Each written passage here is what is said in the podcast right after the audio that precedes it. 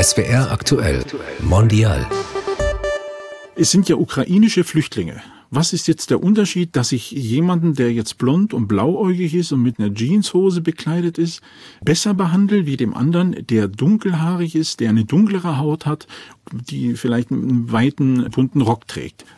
Warum werden die jetzt segregiert? Da wird dann der Antiziganismus plötzlich sichtbar. Herzlich willkommen, mein Name ist Claudia Barthe. In unserem Podcast sprechen wir mit Menschen, die unsere Gesellschaft vielfältig und damit bunter machen. Wir reden mit ihnen über ihre Erfahrungen, ihre Ziele und fragen sie, wofür sie brennen und sich engagieren. Das eben war der Geiger Romeo Franz. Seit 2018 ist er Mitglied des Europäischen Parlaments für das Bündnis 90 Die Grünen als erster deutscher Sinto. Er ist mir jetzt aus Mannheim zugeschaltet. Hallo, Herr Franz. Hallo, Frau Barthe.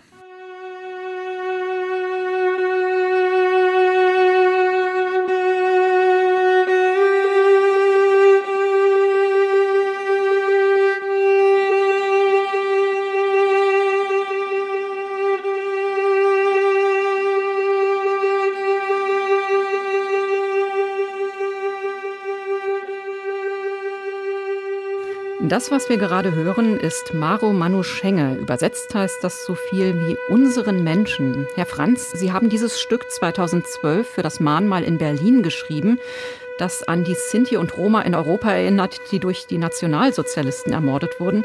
Welche Bedeutung hat dieses Stück für Sie? Nun, dieses Stück es ist nicht ein Lied oder ein Song im gemeinen Sinne, sondern tatsächlich eine sehr ja, ausgefallene Melodie, eine Folge von Tönen, die aus der, ja, in Anführungsstrichen, der Zigeunermoll-Tonleiter entstehen. Musiker wissen, welche ich damit meine.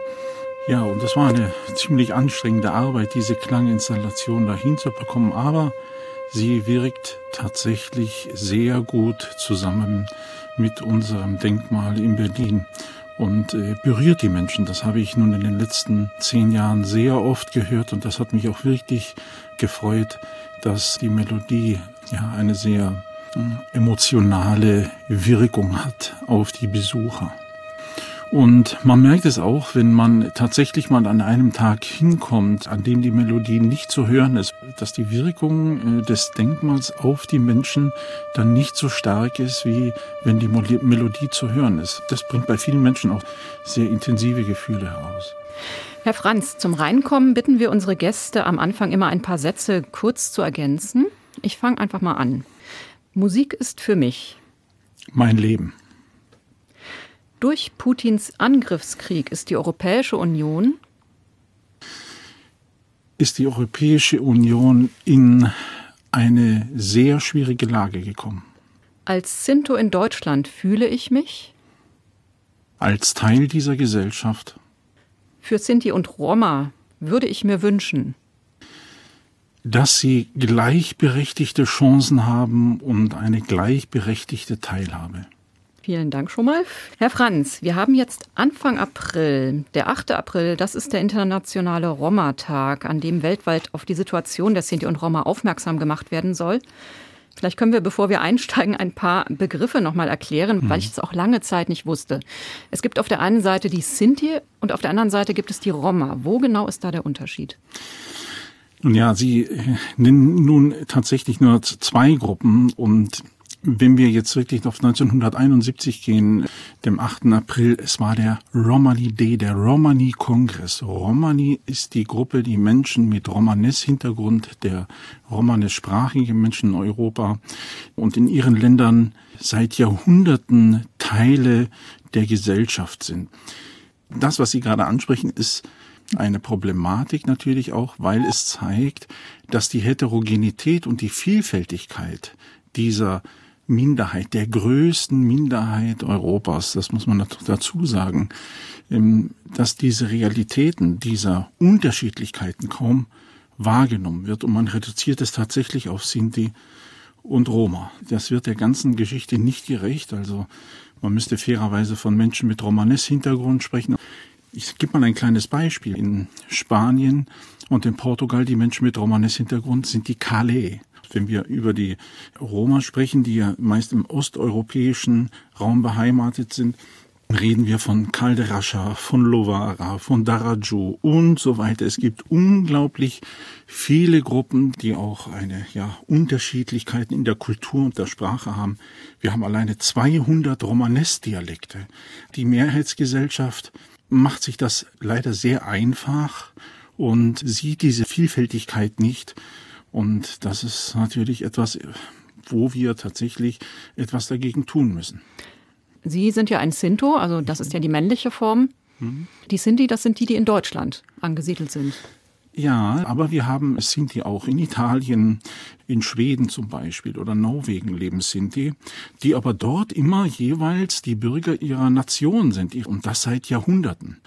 Und es da auch sprachliche Unterschiede gibt. Sprechen Sie auch einen bestimmten Dialekt?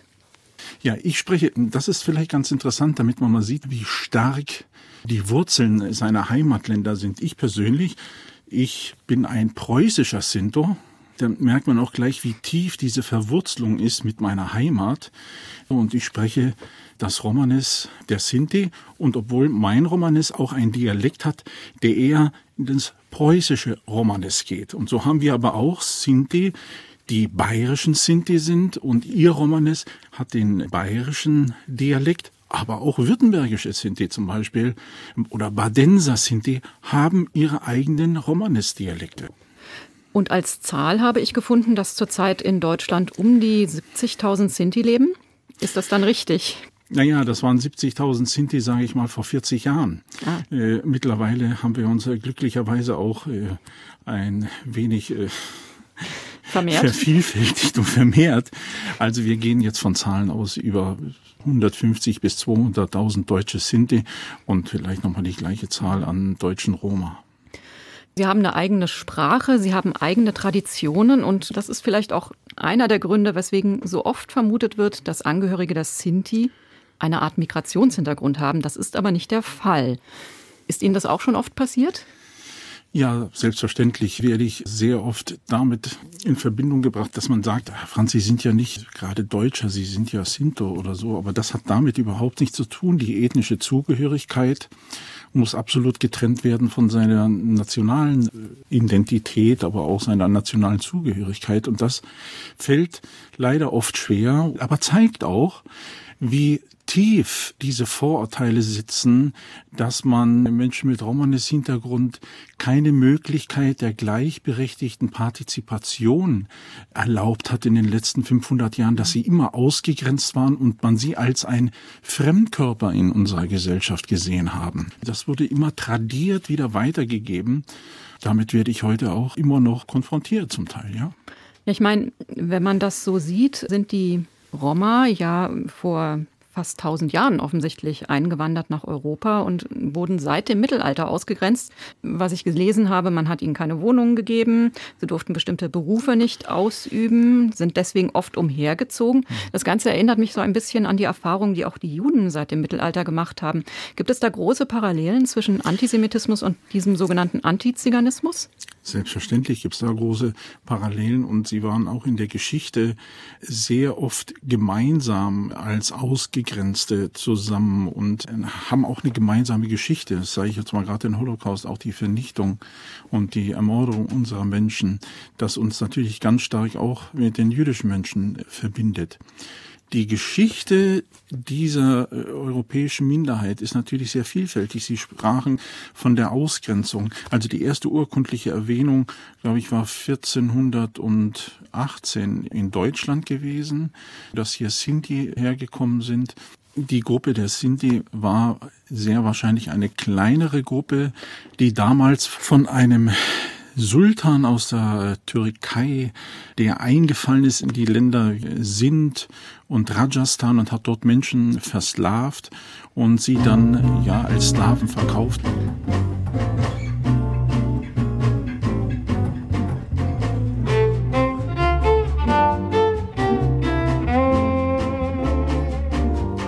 Bossa do Bluma heißt der Titel, den wir gerade hören, gespielt von der Romeo Franz Band. Mit ihrem Gründer und Namensgeber spreche ich über die Geschichte und Situation der Menschen mit Romanes-Hintergrund in Deutschland.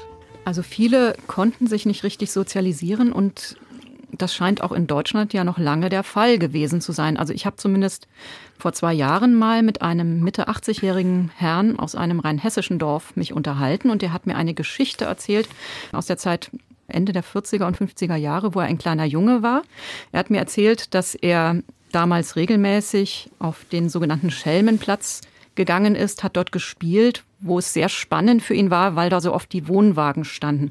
Er war der Sohn einer Hebamme. Das fahrende Volk war natürlich in der Bevölkerung nicht so sehr angesehen. Es hieß ja, die nehmen die Kinder mit, verkaufen die und treiben allerhand Unfug. Als Hebamme ist meine Mutter natürlich auch bei dem fahrenden Volk gewesen. Und weil die ja so ein schlechtes Image hatten, hatte sie natürlich auch Angst dort nachts zum Beispiel in so eine dunkle Wohnwache zu gehen, wo fremdländische Menschen gewohnt und gelebt haben, sodass sie oftmals eine Nachbarin mitgenommen hat, zumindest am Anfang.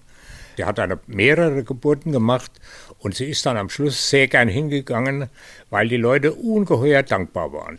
Manchmal zehn Jahre nach der Geburt sind die Leute ab und zu noch mal hier vorbeigekommen und haben guten Tag gesagt. Das ist jetzt natürlich die Anekdote eines einzelnen Herren aus einem rheinhessischen Dorf hier bei Mainz. Mhm. Aber vielleicht können Sie mir das ein bisschen einordnen. War das die Stimmung gegenüber den Sinti und Roma, die so in den 40er, 50er Jahren geherrscht hat? Das war nicht nur die Stimmung gegen Menschen mit Romanes-Hintergrund. Der Herr, den wir gerade gehört haben, sprach ja auch vom fahrenden Volk. Dazu gehören aber noch andere Gruppen, zum Beispiel die Schausteller oder die jenischen oder Marketender, die genauso diese Art des Lebens geführt haben, einfach aus dem Grund, weil sie da der Beruf dazu gebracht hat. Und ich glaube, das ist auch ein Bericht, wo mir auch mal ganz klar wird, wie wichtig es ist, zu differenzieren. Wenn wir jetzt vom Fahrenden sprechen, assoziiere ich das nicht gleichzeitig mit den Menschen mit Romanes-Hintergrund, mit Sinti oder Roma oder anderen, weil es tatsächlich eine wesentlich größere Gruppe ist, die nicht unbedingt einen ethnischen Hintergrund hat. Und hier fängt das schon an, wo man sagen muss, hier müssen wir mit der Mehrheitsgesellschaft noch viel lernen und arbeiten, um tatsächlich über diese Situation der ausgegrenzten Menschen in unserer Gesellschaft tatsächlich einmal ja viel klarer zu sehen. Gab es diese Lebensform noch lange, also dass man umhergezogen ja, ist? Ja. Sicher, und das war äh, keine Situation, die unbedingt gewollt und gewünscht war. Nach dem Dritten Reich, nach der Nazizeit hatten wir oft Fälle, und das haben wir dann später auch dann gehört von Menschen, die im KZ waren, die hunderte von Jahren in ihrem Ort gelebt haben und in ihrem Haus gelebt haben, von dort verbracht wurden nach Auschwitz oder in andere Lager, dort vernichtet wurden und Menschen, die zurückkamen in ihr Dorf, dann ihr Haus nicht mehr in Besitz nehmen durften und dann an den Rand der Gesellschaft gedrängt wurden und dann plötzlich am Rand des Dorfes dann in Wohnwagen hausen mussten und dort ihr Leben fristeten, weil der Antiziganismus 1945 nicht aufgehört hat, sondern immer noch weiter in der Gesellschaft vorhanden war. Das war die Realität. Also niemand wollte gern bei minus 20 Grad in einem nicht isolierten Holzwagen leben, mit draußen im Feuer zu machen und mit kleinen Kindern. Also das ist eine Mehr, sage ich mal, die da entstanden ist, eine Romantisierung, die so absolut jeder Realität entbehrt. Wie war das bei Ihnen in der Familie? Also ich habe persönlich sechs Menschen verloren im Holocaust, Onkeln und Tanten. Meine beiden Großväter sind sehr jung gestorben. Der eine 1948 mit 31 Jahren. Der, da waren die Folgen der Flucht so stark, dass ihm das tatsächlich dann sein Leben gekostet hat und mein anderem Großvater mit 45 Jahren gestorben ist und dann meine beiden Großmütter ihre Familien alleine durchbringen mussten und ihre Kinder großziehen mussten, dass sie sehr lange im Wohnwagen gelebt haben und sich dann in den 60er Jahren, Mitte 50er Jahren dann eine Wohnung wieder bekommen haben, in dem sie dann ihr Leben wieder aufgebaut hat. Also meine Großmutter mütterlicherseits, die dann in Kaiserslautern gelebt hat, sie war eine ganz tolle auch Geschäftsfrau und hat ihr Geschäft mit Handarbeiten, also da war sie da unterwegs und ihre Kundschaft hat sie aufgebaut. Sie hat dann ihre Wohnung bekommen und mit ihren Kindern ist sie da eingezogen und hat dann versucht, wieder ihr Leben neu aufzubauen, was ihr dann auch gelungen ist. Das waren so oft die Geschichten, aber das mussten auch starke Menschen sein. Ich muss dazu sagen, meine Großmütter waren starke Frauen.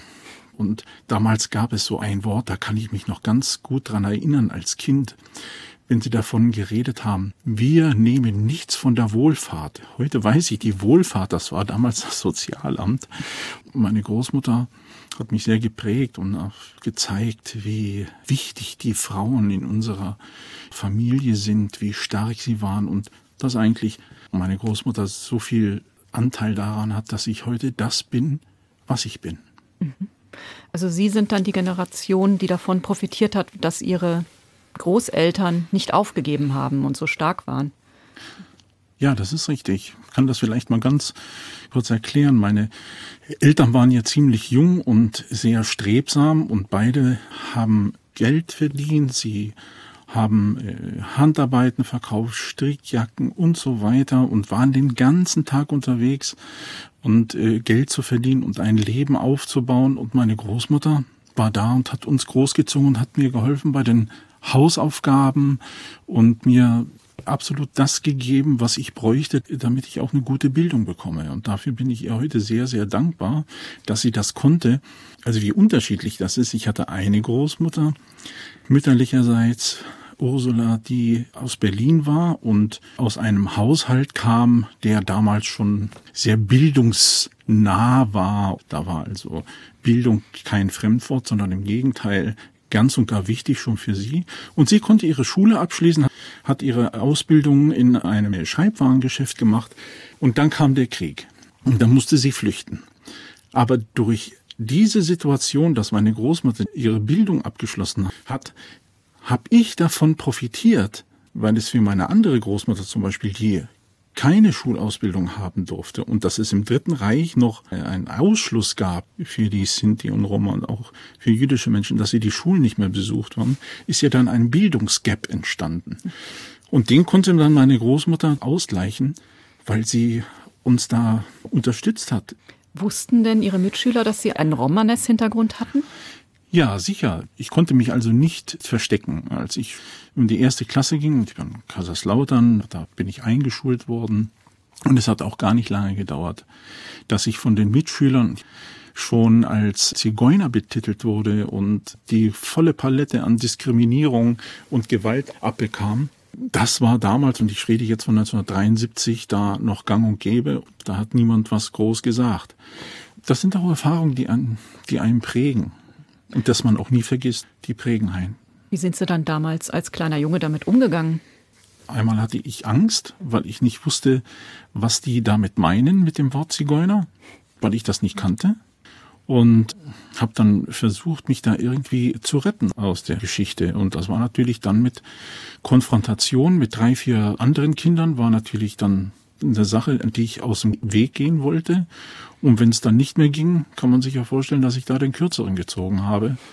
Und das ging mir tatsächlich weiter bis in die Zeit, siebte und achte Klasse. Also es macht was mit einem. Das kann ich mir gut vorstellen. Und wann hat sich das gebessert? Meine Eltern achteten darauf, dass wir eine musikalische Ausbildung auch hatten. Also das bedeutet, ich habe Klavier und, und Violine gelernt. Ich habe dann sehr früh habe ich dann angefangen, auch Musik zu machen. Und da bei der Musik habe ich gemerkt, wenn ich auf der Bühne stehe und Musik mache, dann ist das eine andere Situation. Auf der Bühne ist es wie so ein, wie soll man sagen, nicht ein sicherer Raum, aber der Moment, an dem ich erstmal keine Diskriminierung erfahre. Aber der Moment hat halt nur ganz kurze Zeit angehalten. Sobald ich nicht mehr auf der Bühne stand, war man wieder konfrontiert worden mit dem Antiziganismus. Das ist leider sehr oft passiert. Aber ich habe auch die Musik dazu genutzt, um diese Thematik aufzugreifen und den Menschen dann, weil ich dann die Möglichkeit habe, dass sie zuhören, dass ich dann dieses Thema anspreche und auch eine Art Aufklärung auch nochmal betreibe über Vorurteile, wie sie wirken und so weiter. Das klingt für mich so, als wenn die Musik so ein bisschen der Rettungsanker gewesen wäre für Sie. war ja auf jeden Fall der Rettungsanker.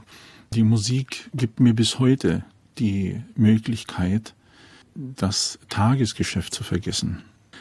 Wenn ich unterwegs bin und ich mit meinem Sohn zusammen und meiner Band und wir können ein Konzert geben, dann bin ich ein anderer Mensch. Also dann kann ich wirklich frei sein. Da geht es um die Musik, da geht es um die Kunst. Das ist immer ein Moment, in dem ich sehr viel Kraft sammeln kann und meine Akkus aufladen kann. Waren die Erfahrungen, die Sie als Kind gemacht haben, vielleicht auch so ein bisschen der Motor, sich dann schließlich politisch zu engagieren? Sie sind ja auch noch Mitglied im Kunst- und Kulturbeirat des Landes Rheinland-Pfalz, Mitglied im Rat für Angelegenheiten der Sinti und Roma in Baden-Württemberg. Ja. Was war da der Ansporn? Der Ansporn war das, dass ich mitbekommen habe, je älter ich wurde, wie lange meine Großmutter und Mutter für die Entschädigung kämpfen mussten. Letztendlich waren es, glaube ich, fast 60 Jahre, in dem sie für ihre Entschädigung kämpfen mussten. Und das war nicht viel gewesen, aber es ging um die Anerkennung, um die Anerkennung ihres Leides. Und das hat mich sehr geprägt. Es hat mich auch sehr geprägt, die gewissen Sonntage.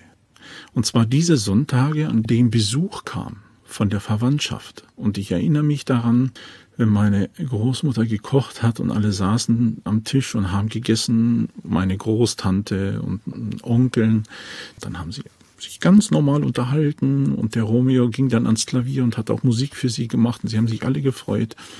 Und als es dann die Zeit kam, wo es dann den Kaffee und Kuchen gab, dann kamen die ersten Gespräche über die Verwandtschaft. Und dann hat es nicht lange gedauert, dass man auf die Menschen zu reden kam, die im Holocaust ihr Leben ließen und ermordet wurden.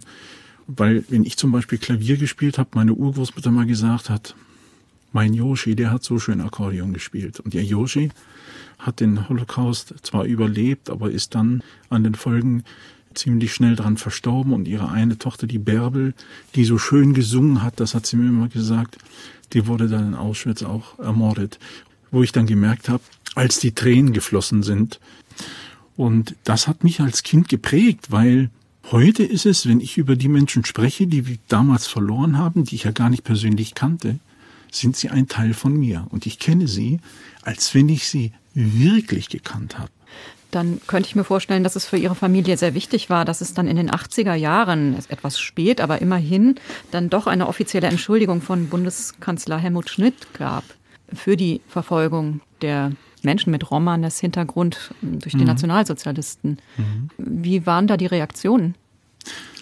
Ich kann mich an diese Zeit noch erinnern. Da war ich ja gerade, ich glaube, so 15 Jahre alt man war schon sehr glücklich, dass die Bürgerrechtsarbeit es geschafft hat, dass dieser Satz über die Lippen eines Bundeskanzlers kam. Es war, glaube ich, damals mir mehr oder weniger auch als vor 14-Jähriger klar, dass sich da jetzt was verändert jetzt passiert etwas und das hat sich ja auch bestätigt. Ich meine, ich war dann, ich müsste jetzt lügen, ich glaube 83 oder 84 bei der ersten Demonstration dabei, die ich jemals in meinem Leben gemacht habe, nämlich vor dem Bundeskriminalamt mit vielen Sinti, die damals vor dem Bundeskriminalamt demonstriert haben, weil immer noch Akten mit dem Kürzel ZN, Zigeunername, immer noch gearbeitet wurde und wir dagegen demonstriert haben. Und das hat mich natürlich sehr, sehr sensibilisiert und mich wachgerüttelt und gesagt, hier muss es auch weitergehen. Naja, und wenn man da natürlich so jung ist, wie ich damals mit 14 Jahren, da hast du die Musik im Kopf, da hast du eine Schule im Kopf. Aber schon dann Anfang der 90er ja, habe ich den Wunsch verspürt, mich politisch zu engagieren. Im Landesverband der Sinti in Rheinland-Pfalz und habe dann da auch eine Möglichkeit gefunden, direkt da in der Bürgerrechtsarbeit da teilzunehmen.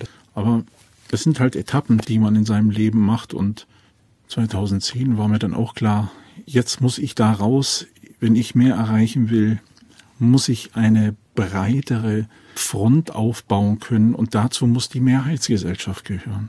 Das ist mir ganz klar geworden, dass ich alleine oder mit den Menschen mit Romanes-Hintergrund alleine tatsächlich nicht so viel erreichen kann, als wie wenn ich Mitstreiter suche und die in der Mehrheitsgesellschaft finden muss. Und das war dann für mich auch die Zeit, wo ich mich dann für die Grünen habe auch entschieden, weil sie mir zu dieser Zeit wirklich die Partei war, die Menschen waren, die am empathischsten waren für dieses Thema und wo ich dann letztendlich ein Zuhause gefunden habe und wo ich gemerkt habe, hier stehst du nicht mehr alleine, hier bekommst du die Unterstützung, effektiver dazu kämpfen, dass meine Menschen eine gleichberechtigte Teilhabe bekommen und dass der Antiziganismus bekämpft wird. Ich meine, politisch scheint das Ganze ja so langsam ins Bewusstsein zu rücken. Also vor ein paar Wochen ist ja jetzt erstmals in der Geschichte der Bundesrepublik ein Antiziganismusbeauftragter berufen worden. Macht Ihnen das Hoffnung? Auf jeden Fall. Also ich bin wirklich sehr, sehr froh, dass uns das gelungen ist, einen Antiziganismusbeauftragten zu haben. Und mit Mehmet Daimagüler haben wir auch jemanden, der eine riesen Erfahrung damit hat, weil er ja auch die Prozesse da geführt hat im NSU-Prozess. Ein Mann, der tatsächlich sehr viel Wissen hat darüber und über äh, den Antiziganismus und wie gesagt ein sehr professionell mit dem, mit dem Thema arbeitet. Deswegen finde ich Mehmet Daimagüler für diese Position, die er jetzt hat als Antiziganismusbeauftragter, einfach wirklich super.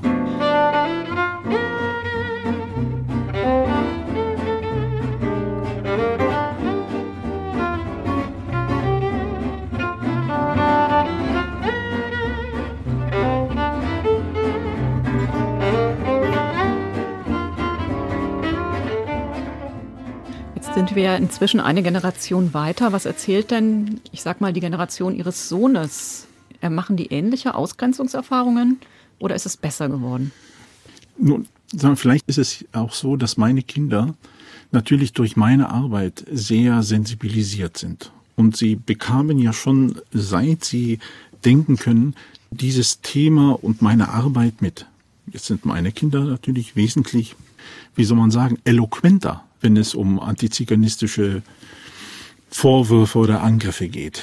Die wissen das natürlich, wie man sich dagegen wehrt. Aber Sie werden damit immer noch konfrontiert. Das ist äh, der Fakt, gar keine Frage.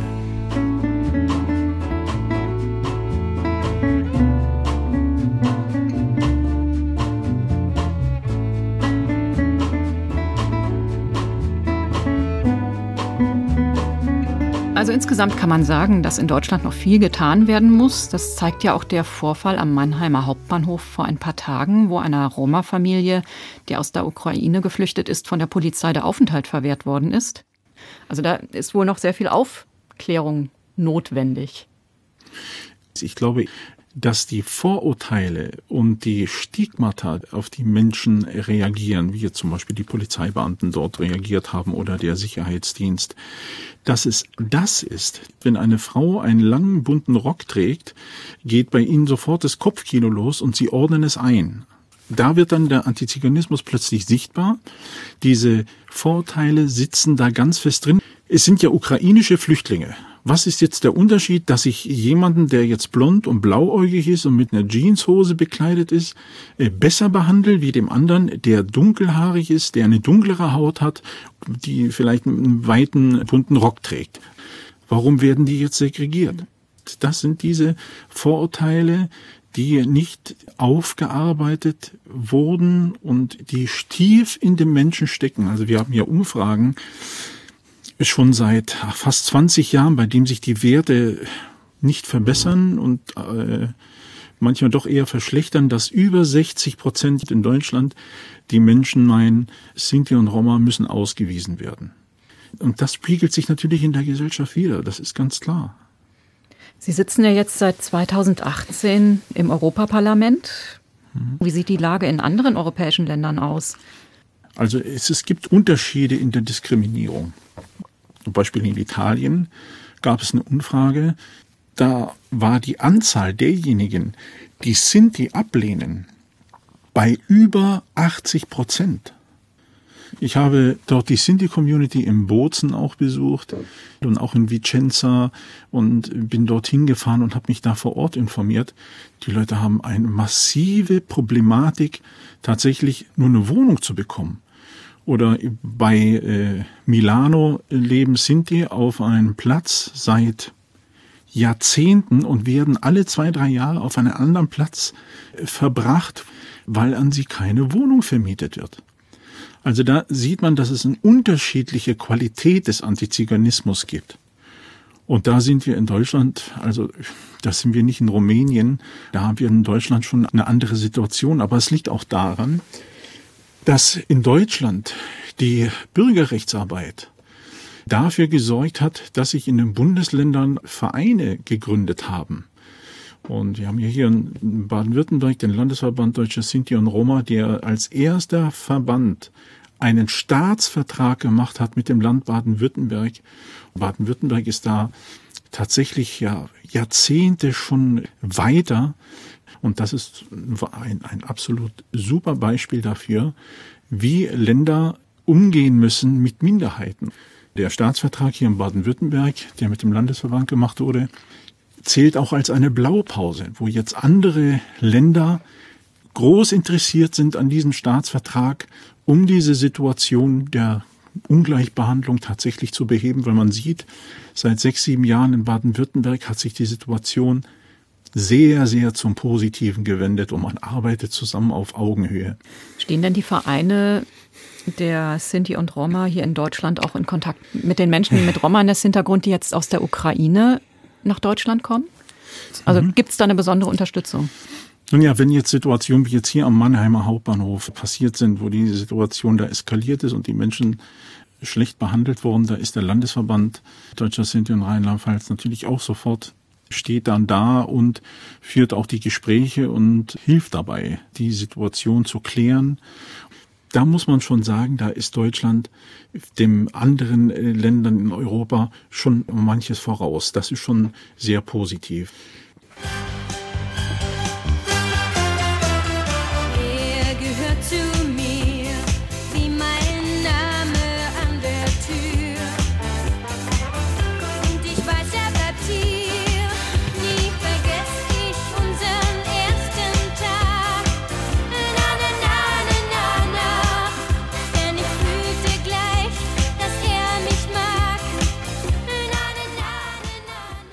Sie hören es wäre aktuell mondial und ich spreche hier mit Romeo Franz.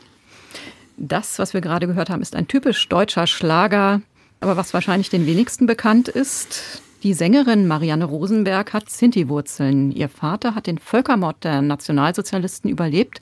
Er war lange Vorsitzende des Zentralrats in Deutschland.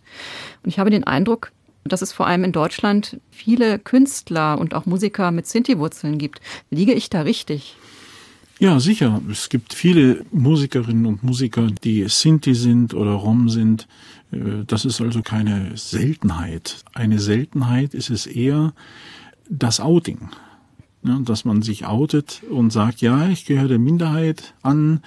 Da hat man schlechte Erfahrungen gemacht. Die Künstlerinnen und Künstler, die sagen, ja, wenn ich das sage, dann muss ich Angst haben um meinen Job. Das haben wir leider sehr oft und gerade auch als Künstlerin oder Künstler muss man mit dieser Angst leben, gerade im Sektor zum Beispiel der klassischen Musik. Und Sie haben wahrscheinlich dieses Phänomen nicht gehabt, denn Sie sind ja im Sinti-Jazz oder im Sinti-Swing unterwegs. Ja. Da könnte ich mir vorstellen, dass man da offener Ihnen gegenüber tritt.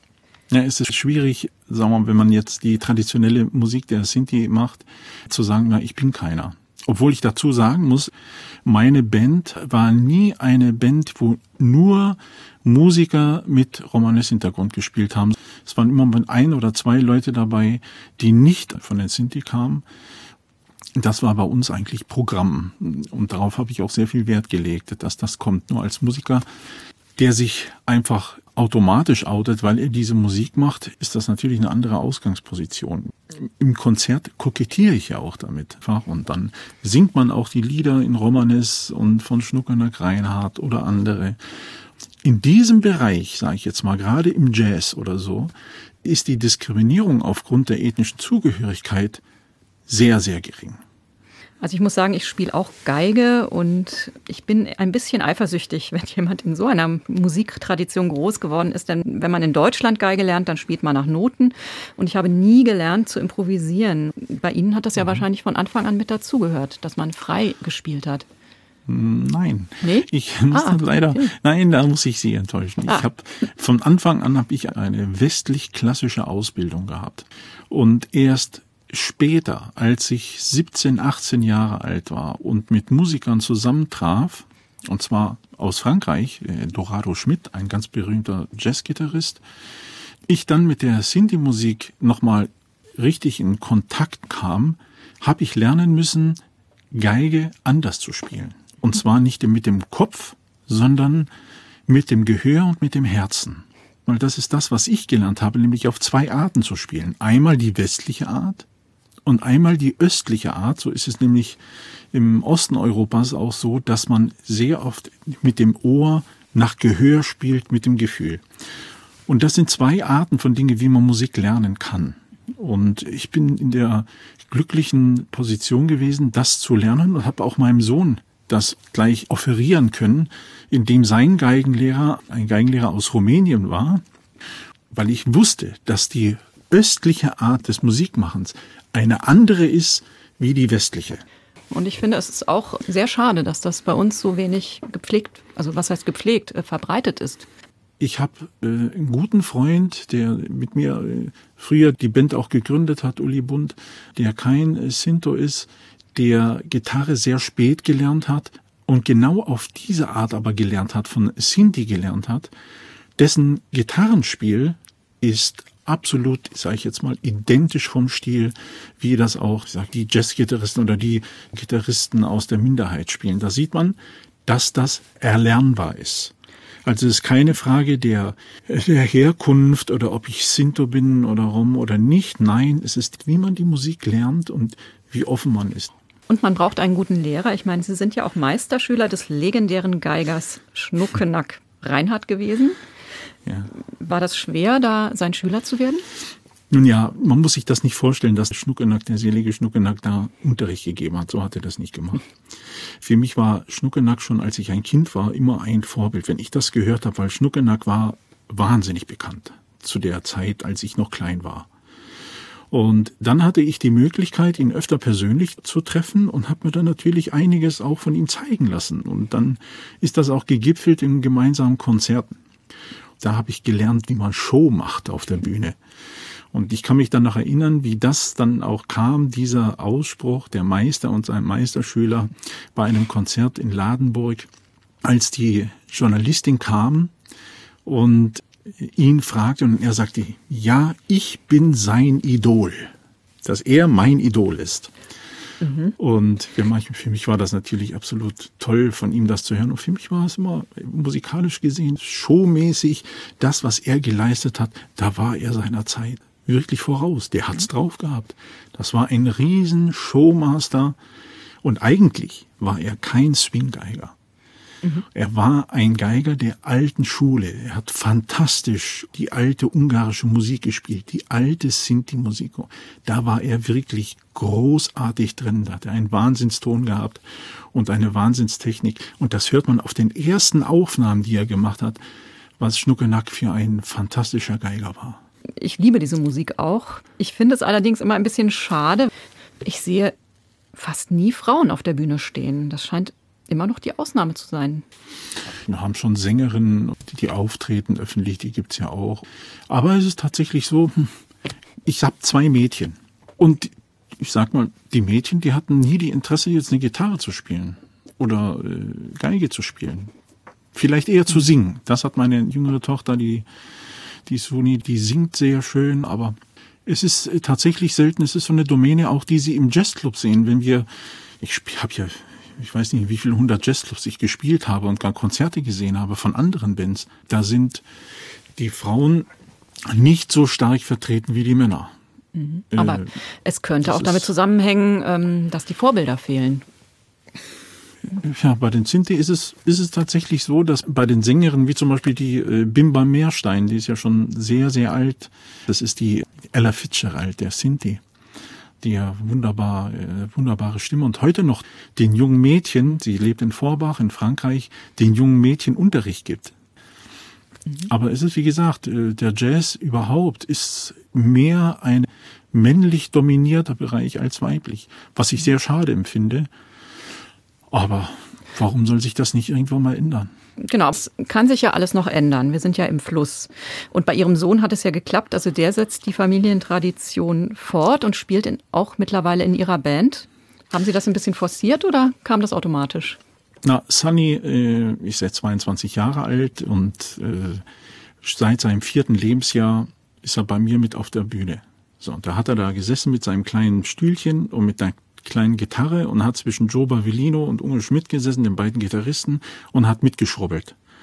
Die haben ihn natürlich einfach schrubbeln lassen an der Gitarre und mit sechs Jahren hat er den ersten Preis bei Jugend musiziert gemacht an der Geige im Saarland. Und dann hat er sich einige Stücke gelernt, die er dann auch auf den Konzerten gespielt hat. Und so ist er mit hineingewachsen. Entscheidend ist ja vielleicht für Sie auch, dass die Familientradition fortgesetzt wird oder auch die Kultur der Sinti in der nächsten Generation auch noch vorhanden ist. Ich bin, dass mein Sohn sich darum auch Gedanken macht. Sunny ist ein Geiger, der in eine andere Richtung geht eigentlich als ich. Also er hat einen sehr schweren ungarischen, osteuropäischen Geigenton.